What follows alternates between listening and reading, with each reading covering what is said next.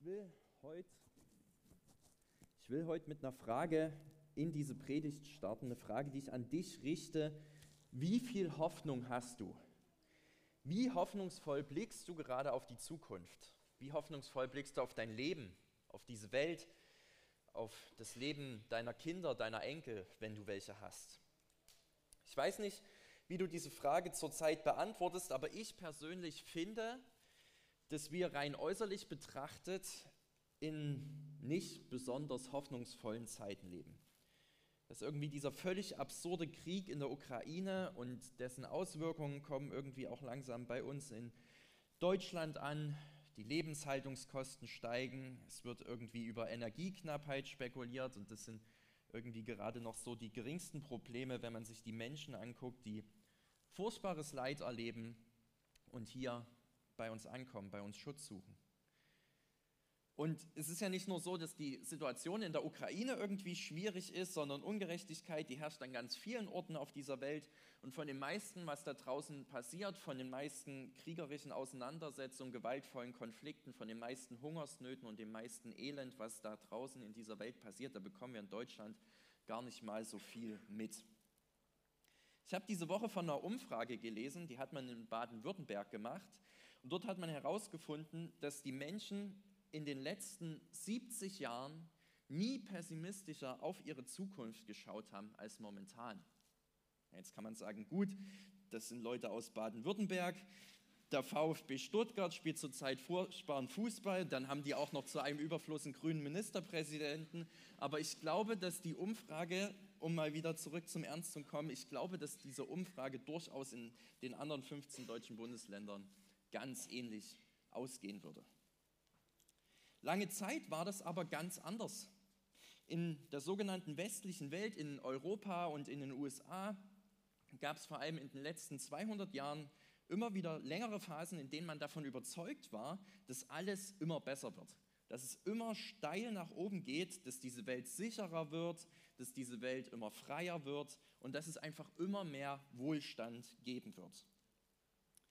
Man hat die Hoffnung in die Wissenschaft gesetzt, man hat seine Hoffnung in die moralische Entwicklung des Menschen gesetzt. Man dachte, dass sich manche Probleme einfach in Luft auflösen, wenn man Menschen nur genug bildet und wenn möglichst viel Wissen für möglichst viele Menschen zugänglich ist. Und man kann sich gewisse Sachen angucken und kann sagen, es ist durchaus vieles besser geworden. Und trotzdem haben wir zum ersten Mal seit langem in Europa, vor allem in, in Westeuropa, eine Situation, wo immer mehr Eltern daran glauben, dass es ihre Kinder einmal nicht so gut haben werden wie sie selbst. Trotz wissenschaftlicher Entwicklung, trotz Freiheit, trotz Bildung, die Hoffnung schwindet in diesen Zeiten. Und diese Zeit, in der wir leben, die zeigt uns Menschen einmal mehr, wie begrenzt wir eigentlich sind. Und wir merken, dass diese Welt ein wirklich hoffnungsloser Ort sein kann, wenn der Fortschritt der Menschheit die einzige Hoffnung ist, die wir irgendwie haben. Und deshalb finde ich es umso genialer und umso schöner, dass wir uns heute an diesem Ostersonntag hier treffen können, dass sich heute an diesem Ostersonntag Christen auf der gesamten Welt versammeln und ein echtes Fest der Hoffnung feiern.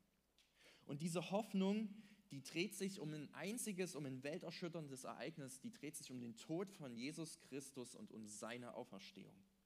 Und von dieser Hoffnung, die durch die Auferstehung in diese Welt kam, spricht auch Petrus. Das war ein Jünger von Jesus, der viel mit ihm unterwegs war.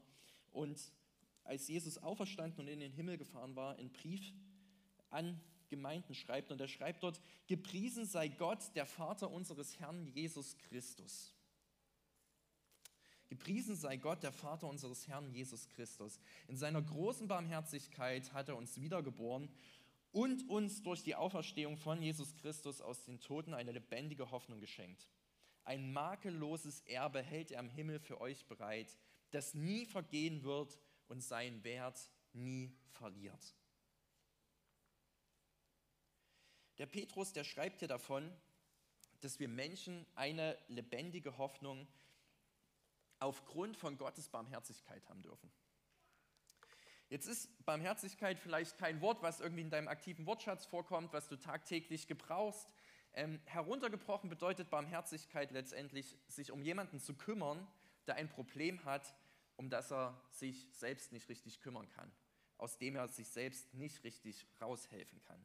Sich eines Problems anzunehmen, welches eigentlich gar nicht das eigene ist.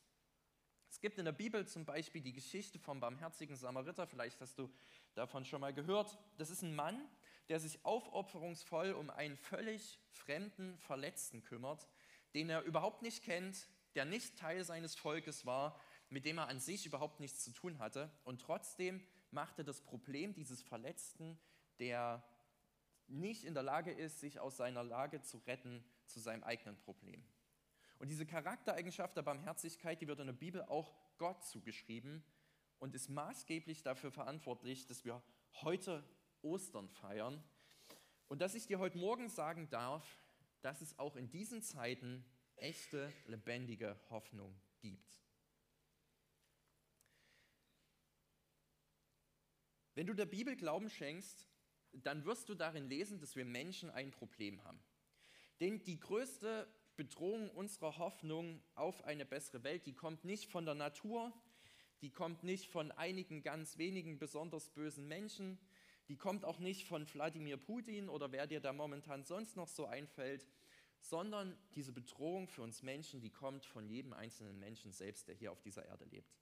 Von den bösen Dingen, die ständig neu aus jedem menschlichen Herzen hervorkommen.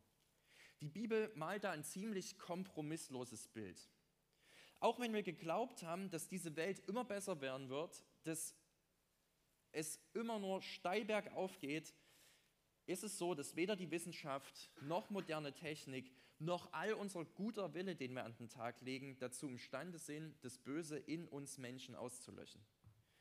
Es ist sogar das ganze Gegenteil der Fall. Manchmal liefern uns Wissenschaft, Technik und Fortschritt erst so richtig neue Werkzeuge, damit wir unser Böses so ausleben können, dass es anderen wirklich schadet.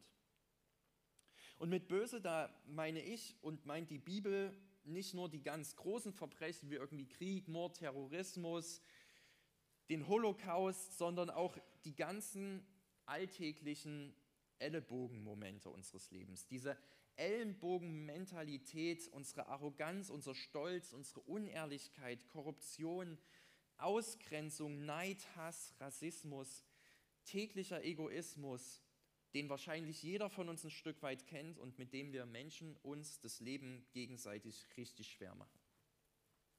Das Böse in jedem von uns, das nennt die Bibel Sünde. Sünde. Die, Re die Rebellion gegen Gott. Dieses sein eigener Gott sein wollen. Nicht so zu leben, wie es für einen selbst und alle anderen eigentlich am besten wäre. Nicht so zu leben, wie Gott sich das eigentlich vorgestellt hat. Und diese Sünde, die trennt von Gott. Diese Sünde, die macht es unmöglich, dass wir eine enge Verbindung zu Gott haben können. So wie sich Gott es eigentlich mal gedacht hatte. Diese Sünde hat die Welt zu dem Ort gemacht, der er heute ist.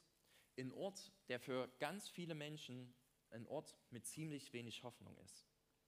Und in dieser eigentlichen Hoffnungslosigkeit, in der wir Menschen leben, ähm, in der wir Menschen vor allem nicht so leben, wie das für uns, für unsere Mitmenschen, für diesen Planeten gut wären, in der wir tagtäglich die Auswirkungen einer Menschheit sehen, die ihr eigenes Ding macht, die ihrem bösen Herzen freien Lauf lässt, da kommt Gott selbst durch Jesus Christus in diese Welt und er zeigt uns, was Barmherzigkeit ist. Gott kümmert sich um ein Problem, obwohl es überhaupt nicht sein Problem ist. Nicht, weil wir das irgendwie verdient haben, nicht, weil wir einen Anspruch darauf haben, dass Gott uns hilft, nicht, weil wir irgendwie so besonders liebenswert sind, sondern einfach aus Barmherzigkeit. Gott kümmert sich um ein Problem, welches wir selbst nicht in den Griff bekommen, weil er sich dazu entschieden hat, in Liebe. Jesus Christus, und es feiern Christen heute an diesem Sonntag, stirbt am Kreuz für unsere Sünden, für das Böse in unserem Herzen. Gott trägt die, Re die Konsequenz unserer Rebellion gegen ihn, aber dabei bleiben wir nicht stehen, sondern es wird eigentlich noch viel krasser. Das, worum es vor allem am Ostersonntag geht, ist, dass dieser Jesus Christus auch wieder vom Tod auferstanden ist. Und dass er damit der Welt, dass er damit uns, dass er damit dir eine ganz neue, eine ganz lebendige Hoffnung schenken will. Vielleicht hörst du mir gerade zu und du bist skeptisch, vielleicht fragst du dich lebendige Hoffnung, was soll denn das bitte sein? Die Auferstehung ist doch keine lebendige Hoffnung, sondern maximal irgendwie ein Hirngespinst. Ähm, wie soll jemand, der vor 2000 Jahren gestorben ist, uns heute noch Hoffnung geben? Also das ist ja schon irgendwie alles ein bisschen weit hergeholt. Inwieweit hat das denn überhaupt was mit meinem Leben zu tun? Das ändert doch eigentlich rein gar nichts an meiner eigenen Lebenssituation und an den Problemen, die die Menschen zum Beispiel in der Ukraine oder anderswo auf dieser Welt haben. Und da muss ich dir erstmal ein Stück weit recht geben, nur weil jemand daran glaubt, dass Jesus gestorben und auferstanden ist, werden sich nicht all seine Sorgen und Nöte in Luft auflösen. Das ist einfach nicht der Fall.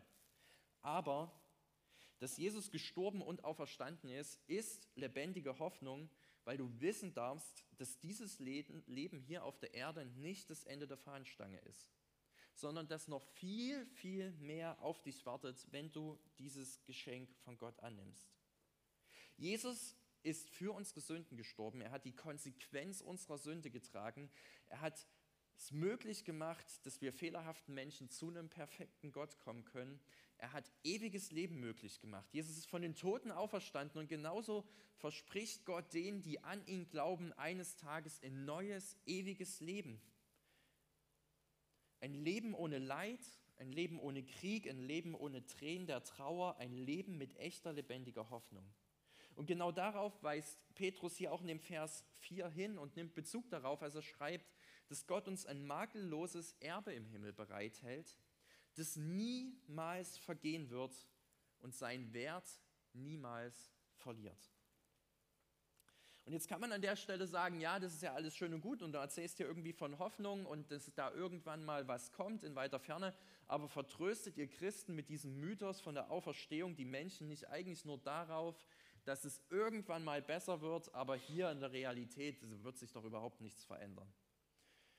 Das ist ein Vorwurf, der irgendwie immer wieder aufkommt und den ich persönlich nicht teile.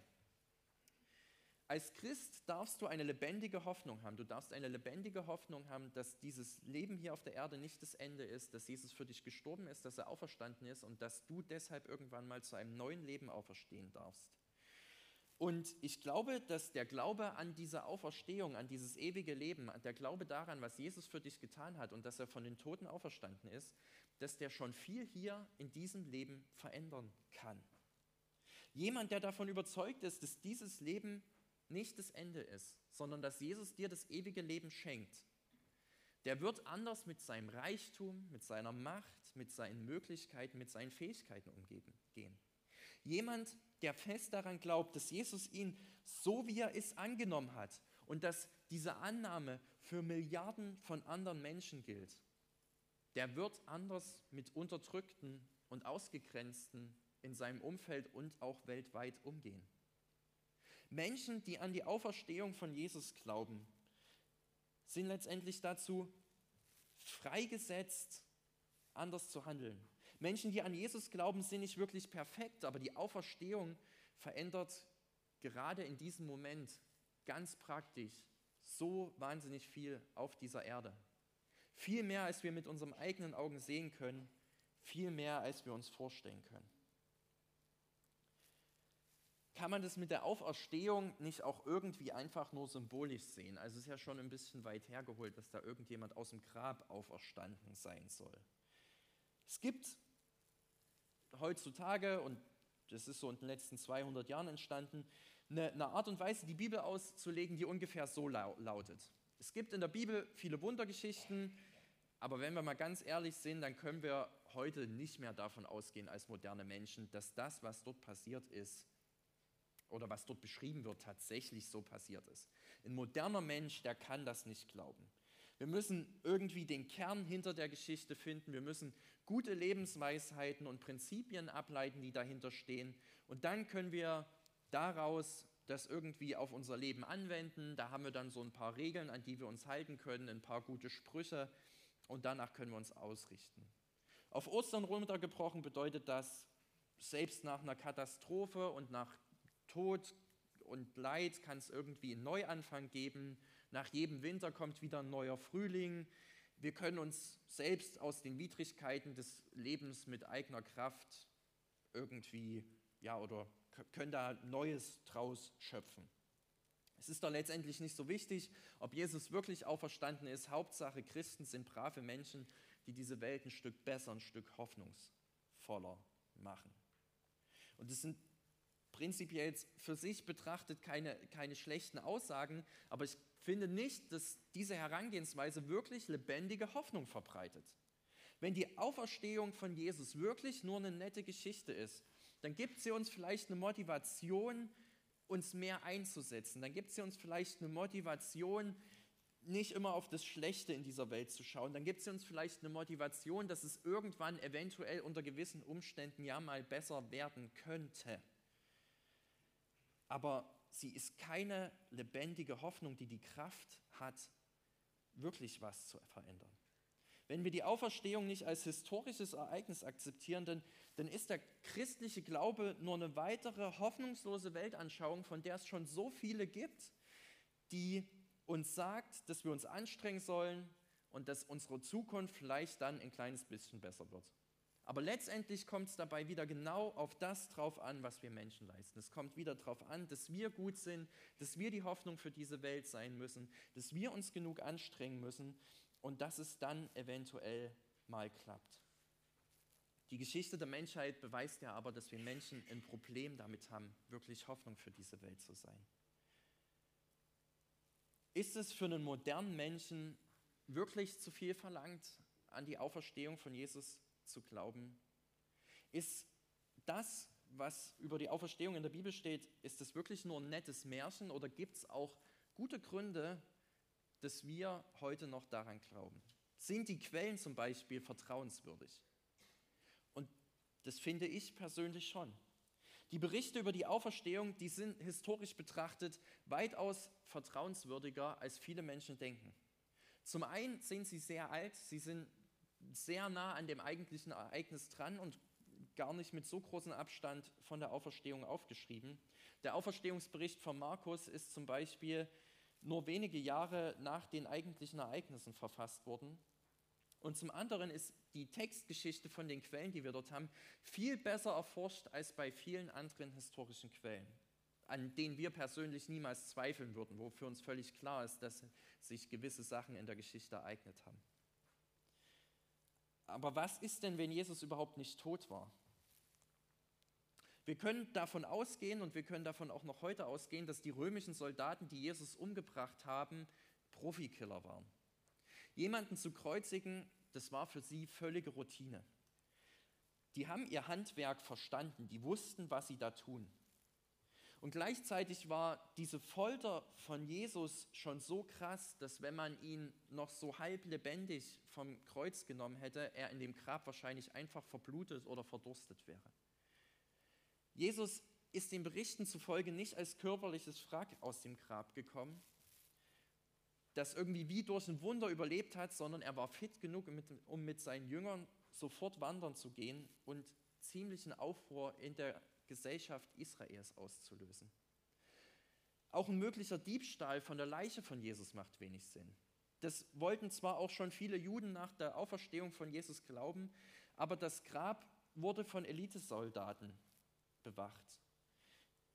Wer hätte den Leichnam klauen sollen? Die Jünger, die hatten panische Angst. Jesus, äh, Petrus hat Jesus dreimal verleugnet. Die sind alle abgehauen, als Jesus am Kreuz hing die hätten sich das wahrscheinlich niemals getraut und auch sonst hatte niemand Interesse daran, dort irgendeine alte Leiche auszubuddeln. Und generell sind Juden, äh, das Judentum ist eine Religion mit wahnsinnig vielen Hygienevorschriften. Ein Jude würde niemals freiwillig einen Toten berühren. Und ich glaube auch, dass die vermeintlichen Widersprüche, die es in den verschiedenen Berichten gibt, kein wirklicher Grund dafür sind, um nicht an die Auferstehung zu glauben. Im Gegenteil, die leichten Unterschiede, die sprechen eigentlich dafür, dass die Texte eine Echtheit haben, dass sie mehr perspektivisch sind. Leichte Abweichungen von unterschiedlichen Erzählern, die sprechen eigentlich immer dafür, dass Menschen ein echtes ganz persönliches Erlebnis beschreiben, was sie selber erlebt haben. Und ich glaube auch nicht, dass die Jünger sich das alles nur ausgedacht haben. Weil es wenig Sinn ergibt. Man stelle sich mal Petrus und die anderen Jünger vor, die zusammensitzen und auf die Idee kommen, wir klauen einfach mal den Leichnam und behaupten dann, dass Jesus auferstanden ist.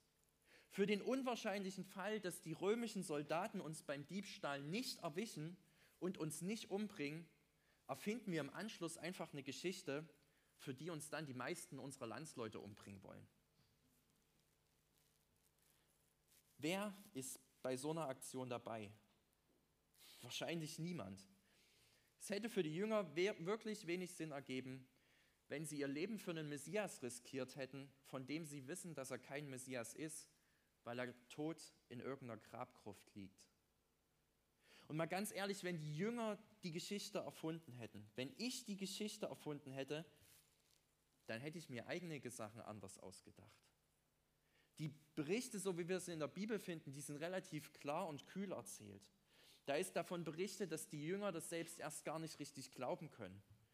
Und es haben auch weder im Judentum noch in der römischen Kultur die Menschen darauf gewartet, dass ein einzelner Mensch irgendwie von den Toten aufersteht. Das war für die Menschen damals genauso unglaublich wie für uns heute. Das ist nicht so, dass vor 2000 Jahren alle total naiv waren und nur darauf gewartet haben, dass wieder irgendein neues Märchen rauskommt, sondern die haben das Ganze genauso hinterfragt und dass jemand von den Toten aufersteht, hat ihr Weltbild genauso gesprengt, wie es unser Weltbild heute sprengt. Und noch dazu, und das ist vielleicht das Verrückteste an der ganzen Geschichte, sind die ersten Zeugen von Jesus Auferstehung Frauen. Und Frauen hat man damals in der Regel nicht so wirklich viel geglaubt. Man hat ihnen so sehr misstraut, dass eine Aussage der Frauen nicht mal vor Gericht gegolten hat. Wenn es für die Menschen im ersten Jahrhundert gute Gründe gab, an die Auferstehung zu glauben, dann gibt es auch heute noch gute Gründe. Wenn es damals lebendige Hoffnung gab, dann gibt es auch heute noch lebendige Hoffnung. Der Herr ist auferstanden, er ist wahrhaftig auferstanden. Und die Frage ist, was macht das mit dir? Was macht das mit dir? Wenn du zu denen gehörst, die Jesus irgendwie skeptisch gegenüberstehen, wenn du zweifelst, wenn du dich fragst, warum wir jedes Jahr als Christen wieder Ostern feiern, dann will ich dich wirklich ermutigen, dich ehrlich auf die Suche nach diesem Jesus zu machen. Ich will dich ermutigen, ehrlich danach zu suchen, ob das, was in der Bibel steht, nicht vielleicht doch wahr sein könnte. Ich will dich, auf die Suche, äh, dich dazu ermutigen, dich auf die Suche zu machen, was das im Leben von anderen Menschen verändert hat. Hier, und das ist nur ein kleiner Haufen von Menschen, die sich hier jeden Sonntag trifft, sind viele Menschen, die selber persönlich erzählen können, dass diese Auferstehung was in ihrem Leben verändert hat. Und auf der Welt gibt es noch Millionen mehr. Was ist dran an der Auferstehung? Was spricht dagegen? Wenn du dazu irgendwie ein Hilfsmittel brauchst, dann will ich dir, in, in, äh, will ich dir was mit an die Hand geben, will ich dir was empfehlen, ein Buch, was ich vor einigen Jahren mal dazu gelesen habe und was ich extrem hilfreich finde die Tatsache der Auferstehung von Josh McDowell, einem Menschen, der dem Glauben skeptisch gegenübersteht, der sagt, das mit der Auferstehung, das kann eigentlich nicht sein, das kann ich mir nicht vorstellen, der sich auf die Suche nach diesem Jesus macht und ob dieser Jesus wirklich lebendige Hoffnung ist und der letztendlich Fakten miteinander vergleicht und zu dem Ergebnis kommt, so blöd ist es gar nicht. Ich glaube, dass dieser Jesus wirklich lebendige Hoffnung zu bieten hat. Und wenn du zu diesem Jesus schon gehörst, dann darfst du heute wirklich feiern. Dann darfst du völlig unabhängig deiner Lebensrealität momentan, deiner eigenen Lebensumstände, völlig unabhängig davon, was um dich herum passiert und in dieser Welt passieren, mit echter Hoffnung nach Hause gehen. Das, was du hier erlebst, das ist nicht das Ende. Und du darfst wissen, es gibt lebendige Hoffnung. Es gibt lebendige Hoffnung, weil Jesus auferstanden ist. Es gibt lebendige Hoffnung, weil es gute Gründe zu glauben gibt. Es gibt lebendige Hoffnung, weil der Glauben dein Leben schon jetzt verändern kann. Es gibt lebendige Hoffnung und das ist das Wichtigste, weil Jesus auferstanden ist und dir damit ewiges Leben geschenkt hat.